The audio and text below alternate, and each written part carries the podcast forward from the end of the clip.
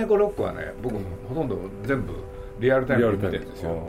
でこれなんでかって言ったらもう学生時代でしょ。そうですよね完全にこれで何しろ毎週のようにやってて、これで僕はそこで、あのななんだ、原田義雄、その他のね、うん、原田義雄はちょっと違うんだけれど、はい、うん、藤達也とか、あの連中の、うん、なんていうのかな、あの雰囲気が好きで、まあ、まあ、そうね、ニューアクションものにはそうなんですよ、そうすると、何しろ石原裕次郎と小林明を中心とする人たちが、うん。はい、いわゆる肉活アクションというのをやってきたんだけれど、うん、そうじゃない新しいやつ、うん。っていうんで野良猫ロックっていうのが誕生して、うん、でやっていくんだけれどそれをリアルタイムで見ながら、うん、ね梶メイコのファンになってくのよ。それだけは確かだ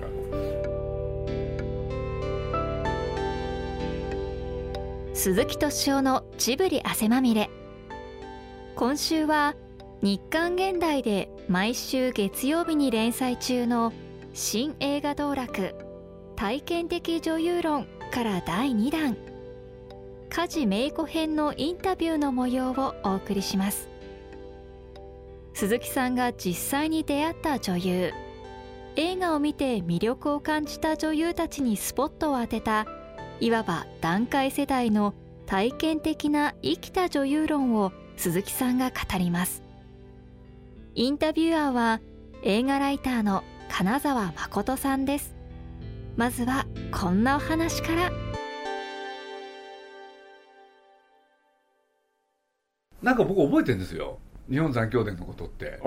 であれってね、うん、日本教学伝そのままなんですよね。だからこの頃牧野正弘さんっていうのは実はえっ、ー、とまあ東映の方の、ね、人気者から、はい、まあいわゆる弾き出されたという言い方はちょっとかわいそうなんですけど一回こうちょっとまああの若い監督の方にシフトしていったのでだから結局この時代に、えー、日本残響伝を日課せ通りもうちょい後ですけど大英で限界遊興伝やめるカメラを取り、ね、つまり他社で、えー、東映で自分が撮ったものをリメイクをしてたんですよ。それでまあ結局東映に帰るのはあの藤淳子引退 映画ので呼ばれて帰るんだけど、ね、先に言っちゃうとね、はい。僕はこの日本残響伝というのは当時もびっくりしてるんですよ。はなんでか、はい、日本教科伝より面白かったんです。そうですか。まあまあ教科伝無理して作ってますからね。あのね、うん、僕はあのまあ金沢さんよりちょっと上だから、はいはい、そこでちょっと話すとね日本教科伝って牙の話でしょ。はいそうですであれってね、うん、まあこれ実を言うと高畑勲も見てて、うん、2人で議論したことがあるんですけれど、簡単に言うと、うん、あれって共産主義の話社会主義の話でしょ。社会主義。まあそうとも言え要するに組がね、うん、みんなの上がりからピンハネしちゃダメだって話でしょ、うん、だから組をやめようって話そうそうそうそうそう。するとね、何が僕牧野正弘好きだったから、牧野正弘までが、そういう作品を作る、つまり、当時学生運動のさなかですよ。そうすその影響の中そういうものを作るんですよ。なるほど。わかります？そうすると牧野正弘って、うん、ね、情だとか 稲瀬だとか、そういうものをやってきた人が、うん、なんと時代の影響の中で、うん、ね、その格差をなんとかするとかね、そういうところへ力点を置いちゃうんですよね。なるほど。ところがその同じ原作でありながら この日本残響伝はその部分取っちゃったんですよ。なしなし。男と女のドラマにするんですよ。これで何しろここで梶芽子はやっぱりむちゃくちゃいいんですよあそうですか。おはるっていう役をやるんだけれど。これで、まあ、牧野正弘にいろいろ教えられたっていう本人も書いてましたけれど、まあ、とにかくね津川雅彦でいい仲になるんだけれどね要するに梶芽子を本当に意識するのはここなんですよ。ああまあ牧野さんらしい追い込きっていう 言葉で言っちゃうとけなげやるんですよ。これで印象を残すんです、これで今の牧野正弘にも可愛がられて大田雅子を梶芽子に改名するわけでしょ？そうですそうです。ね、うん、これで何しろ本来の主役はあのあの高橋秀樹なんですよ、はい、そうです。ところがね秀樹あんまりね活躍しないんです。これで実を言うと長門博之がねそれやるわけ、元ヤクザなんだけれど今は違うことをやってる、うんところがそのねえー根っこは変わってない、うんそれともう一つ僕はこれはね見た時から忘れないシーンがあるんですよ日本三兄弟って、うん。一番最初に高橋英樹がどどっか行ってんですよねあれ、うんうんうん刑務所へ、うんでそれはいいんだけれど頭だけうん。ねアクションシーンがあるんですよ。一番オープニングで、うん。ね。要するにけヤクザの、ねうん。ちょっとした小競り合い、うん。そこへ警察が来てうんぬんっていうのがあるんだけれど、そしたら警察官がね今回改めて見てそれも覚えてたんですけれど、サーベルを抜いてねええ。切りかかるんですよ、はいはいはい。そしたらそれをねやっつけちゃうんですよ。そのサーベルを奪い取って、はいはいこれでいいですか？オープニングでタイトルが出るところの一瞬前、うん。そのサーベルを見てね、なんだこれ？っつってね、ギュンと負けちゃうの。これ東映のねヤクザ映画の否定なんですよ。簡単に言うとね日活へ来て同じもの作ったって意味ねえだろって言って、うん俺は違うものにしますよで本当のね,、うん。ねリアルなやつを俺はやりたいって言ってイデアルっていうのが、まあ、あの人は大体ね江戸の下町が好きだから、はいはい。それを本格的にやっちゃうよっていう、うんそれをねやってのけたのがうん。日本残響伝なんですよ。なるほでその中で実は梶芽子にクローズアップしてるの。どうんこれで津川雅彦と仲良くなって、うんで彼女のことをうんぬんっていう時にね、その時にあの深く関わるのがあの長門博之で。でそれが原因でね稲瀬をやろうとするんだけれどあ相手にやつ殺されちゃうっていう。でその敵を討つのがあの高橋秀樹。一家なんですよ。なるほどね。しかも一人で行かないんです。みんなで行くんですよ。ああ全員で行くそう。これもね新鮮だったんですよ。なるほど。みんなで行かないんですよ。うん一人だけでねやれるわけがないってうん。牧野正弘って。うん。あの自伝の中でも書いてるでしょ？あれがもう嫌でしょうがないっつって。まあそれはいいんですけれどええ。やっぱり梶芽子に戻ると この時の梶芽子がすごいんです。うん。彼女でもここであれですよね和服の着方とか全部教えてもらったんですよ。全部教えてもらったって言ってますよね。そう、ん。きちんと着る時と崩して着る時とそうそうそう。それから身分によって全部違う。もちろんそうですね。だからやっぱここはやっぱり非常にポイントですよね彼女にとってやっぱり。和服が似合うってまあ後の鬼平犯科帳まで至るそういうことがやっぱりできるようになったのはここからです。これがスタートですよね。スタートですよね。うん。はっきりやね。うん。でもこの時の梶芽子はね発酵の娘をね、本当によくやるんですよ。でけなげなんです。うん。珍しいですよね。そう。発酵の娘ってそいう役は。う。あの憎たらしいあの不良が いや本当になんかその気が強い役とかそんなばっかやってるんで珍しいですよねだからこの残兄弟だけ違うんですよ。そうですねだから、なんだ青春前期青い果実とあいつとの冒険の持ってたある種の初々しさ、それを引きずってるんですよね。でもこれ間見るとね4年ぐらい空いてるんですよ。空いてます空いてるのにそれを引きずってるんですよ、うん。今回改めてねそれを僕は確信したんですやっぱり彼女が出会うのはこの「ノラレコロック」シリーズ、はい。そうすると今の長谷部康長谷部康はいそうやっぱりあの人ですよね。そうですね。長谷部さんが恩人だって言ってますもんね。ねえ本人が何回も言ってますよね,、うん。ねこれで初めて彼女に脚光が、うん。なんだ浴びる、うん。うん。これでその何しろ1年でねここに書いてるんですけどそうそうそう4本ぐらい取っちゃうわけ。そうそうそうそう。どどんどん取ってくださいすごいです。でも最初の「ナラネクロック」ってでもやっぱりあのホリプロの企画で和田アキ子が主演なんですよね。でナンバー2が梶のやつなんですよね。でも 2, 本二本目からはホリプロの名前がないんですよね。だからもう完全に梶芽子がメインヒロインになって、えーシリーズがまあ行くってことになるんですけどね。で髪を伸ばして、これで無口？うんそこで独特のスタイルでしょ。そうですね。だからここで結局サソリにつながる梶芽子ラインがのスタートですよね。できたってだけれど僕はもう一つ覚えてるのはこれはもうね、まあ簡単に言うと あのあれってなんだ正確にこれ覚えてないんだけど「野良猫ロック」って配給はどこなんですか？ワイルドジャンプまでは日日活ですか？活だったら気がするな。その後じゃないかな第二次は。これで僕ねうん。なんかそういうことをね、うん 要するに日活と大英っていうのがもう潰れそうだったの。俺でね気分としてそのねね、ある日本の映画会社が潰れる？うん。うんというのに付き合ってみよう いやでもやっぱりこうとだから何かっていうとね毎週見に行くんですよ。ああ俺ね映画館行ってもね「野良猫ロック」じゃあお客さんどんだけいたか5人もいないのよ、本当に、うん、当たってないんですよ。この頃全然当たってない。全部ダメ。全部日活はとにかく何やっても企画が当たんないから、うん、もうこのどっかにも書いてあったけれどねそこの責任者がもう東映の真似しようと。でそういう薬剤が使うんだ でやったはいいけれどまた来ない そんな悪循環に陥ってでやってるうちにね集団劇がいい若者たちの、これでさっきのあの長谷部安春だとか藤田ビンパチとかね澤田幸宏とか、そういうのが出てきてね一人が活躍するんじゃなくて集団で活躍するみたいなね。でその中の象徴的なヒロインとして今の梶芽子なんですよね。でもやっぱりノーランドグループ5本ありますけどやっぱり梶さんが一番立ってるのはやっぱりまあセックスハンターですよね。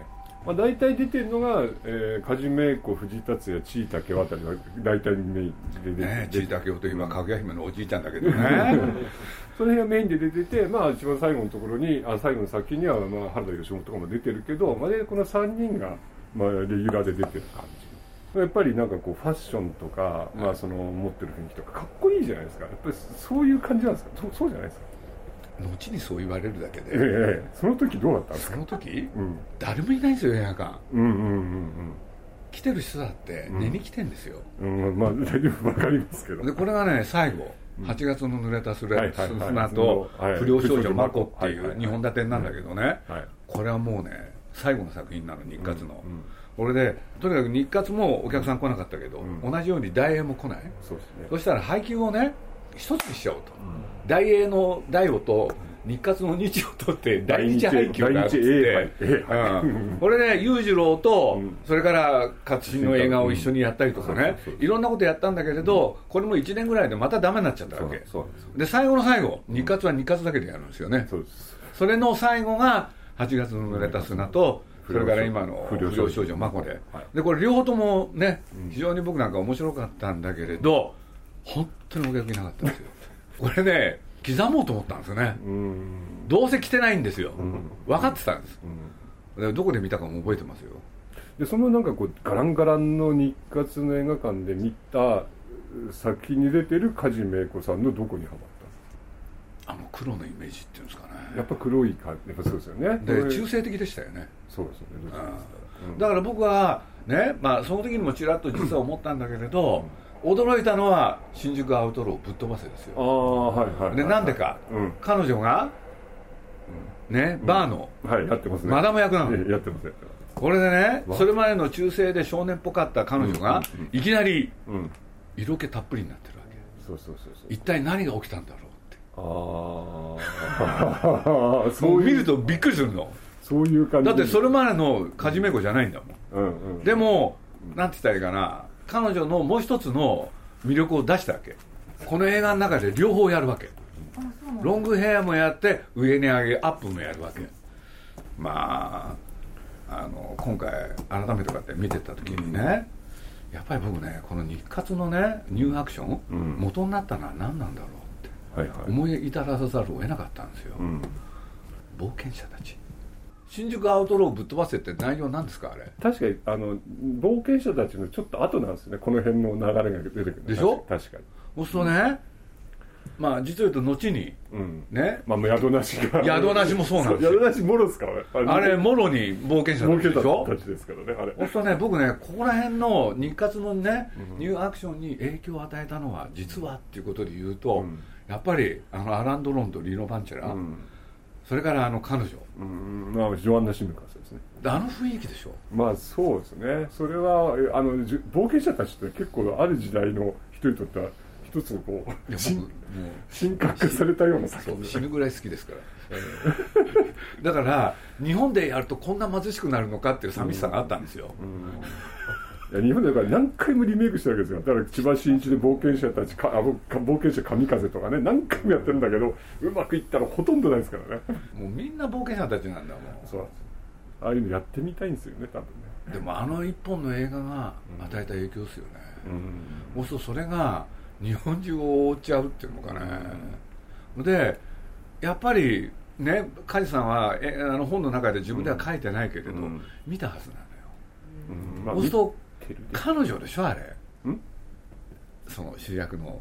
冒険者たちの。ジョン・シムカス。を、うん、彼女は目指したんでしょ？ああまあそういう感じですかね。ねそれのあれが、うん、野良猫ロックの最初の方でしょ。あでそれをひっくり返したのが新宿アウトローぶっ飛ばせなんですよ。なるほどね。というふうに改めて今回、うん、自分の中で総括できたんですよ。でじゃあなんでその冒険者たちっていうのがね、うん、そんなにみんなのね支持を集めたのかって言ったらね、うん、まあ何しろ60年代、高度経済成長でしょ、はい、そうすると人々はね、要するに明日のね飯のね得るためにみんな頑張って働いた、でそれでもなかなかうまくいかない、冬になってもコートが買えないだろう、でそういうことで言うとですねまあ僕は改めてこれ今回思ったんだけれど、ね？僕が大学入った67年っていうのはね、もうこれ本当忘れもしないんですけれど、まあ、これは金沢さんに前も話してるんですけれどね大学入って秋に文化祭ってあるじゃないですか、はい、そしたらねこう書いてあったんですよ。あのなんだ横断幕にね、うん、あの人類の幸せテーマ、うん、でこれ何かっていうとね 食えない人が食えるようになりましょうって、うん、ね、人類ですよ、人類の幸せ、これね冬になったら、ね、寒さをしのぐコートをね、ちゃんとみんなに渡るようにって言って、ところがねこの60年の終わり頃、はい、ちょうど、はい、あっという間にこの高度経済成長で日本満たされちゃうんですよ、これで日本だけじゃない。もちろんねヨーロッパは特に起きてたんですよ。アメリカも、そうするとねあのなんだもう食うに困るとか、ね、要するに映画が、ね、長い間日本映画も実を言うとずっとそうだったんだけれど、必ずね日本映画のテーマってね世界もそうだったんだけれど貧乏の克服だったんですよね、うん、ところがね違うんですよ、この「野良猫ロック」シリーズだって、うん、そ何かっていうと暇だなってやつなんで いやでも本当にまあ一言で言えばそれで。この暇をね何によって埋めるかなの、うん、だからさっきのねあのハーフ狩りっていうのもそれなのよ、うん、でそんなことが起きた時代のその象徴的な映画が冒険者たちだったそね、でその中で、ね、その象徴的なヒロインが梶芽子なんですよ、これで彼女がね後にこうやって見ていくと分かるんですけれどね、結局日活は潰れちゃって、うん、ね、で急遽ね直後にねなんて言ったって71年の6月にね、まああったんだけれど、うん、東映に呼ばれてね銀杏渡り鳥。そうです。でその時のヘアスタイルはね、うん、新宿アウトローぶっ飛ばすと全く同じなの。同じですね。ほとんど、それでいてチャンバレやるわけよ、ででも銀杏渡り鳥の時はでもあれでしょ？あの藤純子さんのこうまあそうですよね。ポスト。ポスト藤純子みたいな、ね、ほんで彼女だけじゃなかったもん。ああ結構いましたね。中村あやめじゃないやああそうそういう人が何人もいたんです、ね、自殺しちゃった人とかね、うん、5人ぐらいいたの。で誰もねその後継ぎになれなくて、うん、そう全然違う形で出てきたのが、うん、やっぱりサソリだったんですよ。そうですね。そうそうそうそう。そうすると72年の8月、うん、この「助手サソリ」っていうのは超大ヒット、うん。あの銀杏渡り鳥の時はね、やっぱりちょっとねなんか無理してね、うん、なんかそういうものをやってる感じがあったんだけれど、サソリは本当に彼女のハマり役？そうですね。これで、まあ、さっきのやつともちょっと関係あるんだけれど、うん、全編喋んない、うん、そしたら後でこのね彼女の自伝を読むと、それは本人の、そうですね。ねえ、うん、でも一作目は特になんかあの演出もかなりぶっ飛んでますからね漫画みたいですもんね。漫画みたいですよね。だってあのサソリを襲う助手のなんか女がいきなり熊取りメイクしたりとかね。三原純陽子でしょあれ。三原陽子すごいですからねあれ。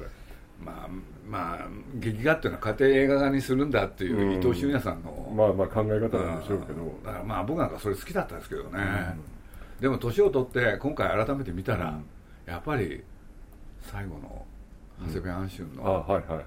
さそれはやっぱり良かったですね。ああ田村正和田村正和がいいっすよね、まああのまあ、元学生運動家の感じがそう。しますねあれは。なんかどっかでねやっぱり当時もそれが自分の中で引っかかったんですよね、だから田村正和っていう人にあるなんていうのかなシンパシー、うん、で結局ね拷問にあって喋っちゃう、うん、でそれをねまあかつてやったことがある人で、これで今回はねサソリである梶芽子を助けようとするんだけど、結局は警察に捕まって、また同じことをやってしまうっていう。あれはなんか感じ出ててよかったですね、そうですね。やっぱり伊藤慎也さんがやってる3本とはちょっと違うテイスト全然違ってましたね。ですよね。うん。まあ、伊藤慎也さんのやつはもうサソリのキャラクター作りっていう意味ではすごかったけど確かにちょっと漫画っぽいんでそうそうすごい漫画っぽいですよ。とにかくだからまあ嫌だったんでしょうね。でそんなさなかね、うん、同棲時代。あの山田太一検はい、あの脚本で沢田研二共演、はい、あれ結構好きなんですよ実は。俺で90分枠でね TBS でやったの。これで長い間見ることできなかった、うん、でなんだかっつったらね当時はビデオ消しちゃうから、うん、それがひょんなことで見つかって、まあ、先 CS でやったんですよ。そうなの、うん、これでね僕も当然そうしたらね調べていくとね73年の2月なんですよ、うん、そこの広しねサソリの2本目が終わった仁義なきとの真ん中辺でね同棲時代やってるんですよ、でこれが良かったのよ。でもやっぱりそのあそこで順番でいくとちょうどそのサソリやってる間じゃないですか。仁義来ただけ広島市東編はいあれの梶芽子っていうのはどうなんですか？大好きでしたね。あれはちょっとあこの中で特殊ですよね。だからちょっと古典的ですよね。そうそうそう。だからこの頃のやってる梶さんの役の中ではすごい特殊で運命に翻弄される。だから僕ねその深作金次っていう人が彼女に向かってね、うん、あの梶君のやってきた役は今までの役は全部少年だっつって、今度は女をやってほしいって、うんでも多分僕はね、うん、この新宿アウトローを見てないんで買ったと思うんですよ深作さんは。結構他社の映画見てないですよね。ね、うん、だからねサソリなんかそうかかもしれないけれど、うん、僕その中で言うとこれ皮肉なことにね藤田ビンパチのやったその新ぶっ飛ばせ、はいはいはい、あれはね彼女のもう一つの魅力をだってなんかちょっと不思議な感じだったんですよね。あつまりあそこでおまあこういう言い方ですけど女性になったってオンラインになった感じがすると。本当にそう思った。うん。うん、だから俺ね順番に見ていくとねうん、ね現実生活はどうなってたのかなってことがなんか目に浮かぶんですよね。だってサソリの直前じゃなかったし結婚する話があってこれ梶さん自身に一回聞いたことありますけど。書いてますよね書いてますけど実際そこで一回結婚寸前まで行って辞めるかどうか迷ったっていうぐらいまで行ったんですよね。で辞めたんですよ。で結婚を辞めたんです結局。俺でその時に彼に殴られちゃうんですよ、うん、俺で2つのことを約束させられるんですよ、と本人が書いてるんですけど。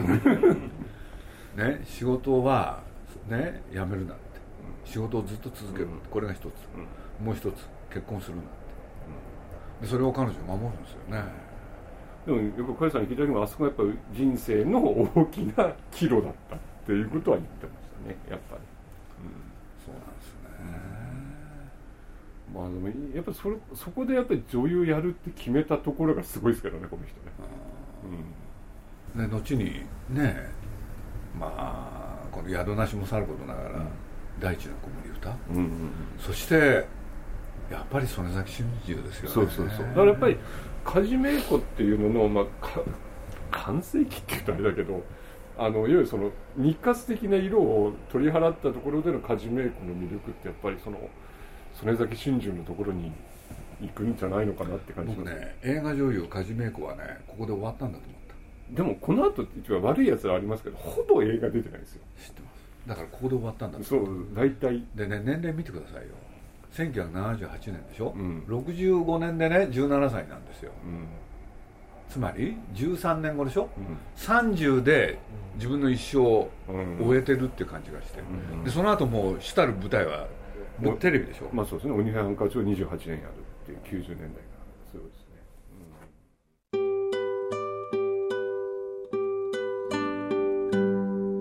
新映画道楽。体験的女優論。家事名子編についてのインタビューの模様。いかがだったでしょうか？新映画道楽。体験的女優論は日刊現代で毎週月曜日に連載中です。来週もお楽しみに。鈴木敏夫のジブリ汗まみれ。この番組はウォルト・ディズニー・ジャパンローソン日清製粉グループ au ブルボンの提供でお送りしました。